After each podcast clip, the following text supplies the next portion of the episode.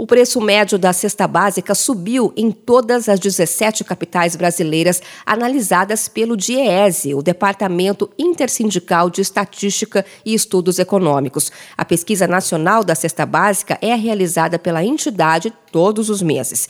Em março desse ano, a maior alta foi registrada no Rio de Janeiro, onde o preço médio da cesta subiu 7,65%. Em segundo lugar, aparece Curitiba, com aumento de 7,46%. São Paulo e Campo Grande também registraram grandes variações nesse índice. A menor variação no preço da cesta básica em março foi registrada em Salvador. Segundo o levantamento do DIEESE, São Paulo possui a cesta básica mais cara do país. Os produtos que compõem a cesta somam R$ 761,19 em média na capital paulista. No Rio de Janeiro, a cesta totaliza R$ 750,71. A cesta básica mais barata foi encontrada em Aracaju, com valor total médio de R$ 524,99.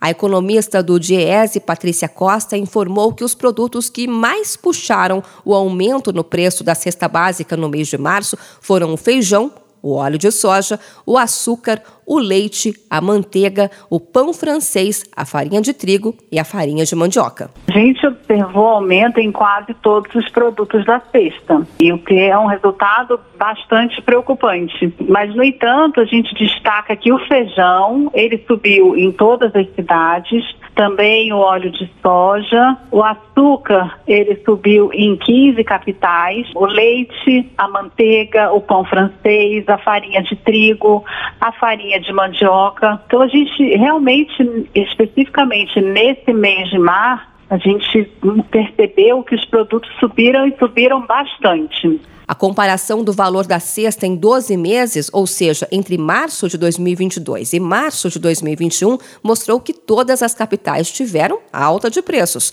Em comparação com março de 2021, a cesta na capital paulista teve elevação de 21,6%. Na variação acumulada ao longo do ano, o aumento é de 10,24%. Dos 13 produtos que compõem a cesta básica, 12 tiveram reajustes em São Paulo. O campeão de aumento foi o tomate, que subiu 35,36%, seguido pela batata, com alta de 15,36%.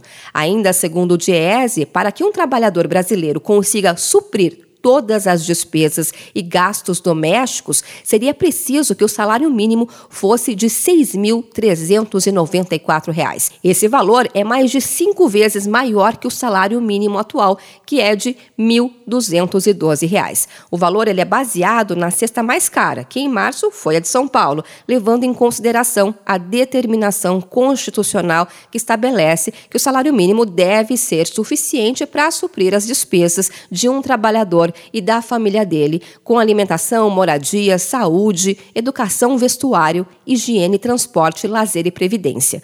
No Brasil, quando se compara o custo da cesta e o salário mínimo líquido, ou seja, depois do desconto referente à previdência social, o trabalhador remunerado pelo piso nacional comprometeu, em média, no mês passado, 58,57% do rendimento para adquirir os produtos da cesta. De São Paulo, Luciane Yuri.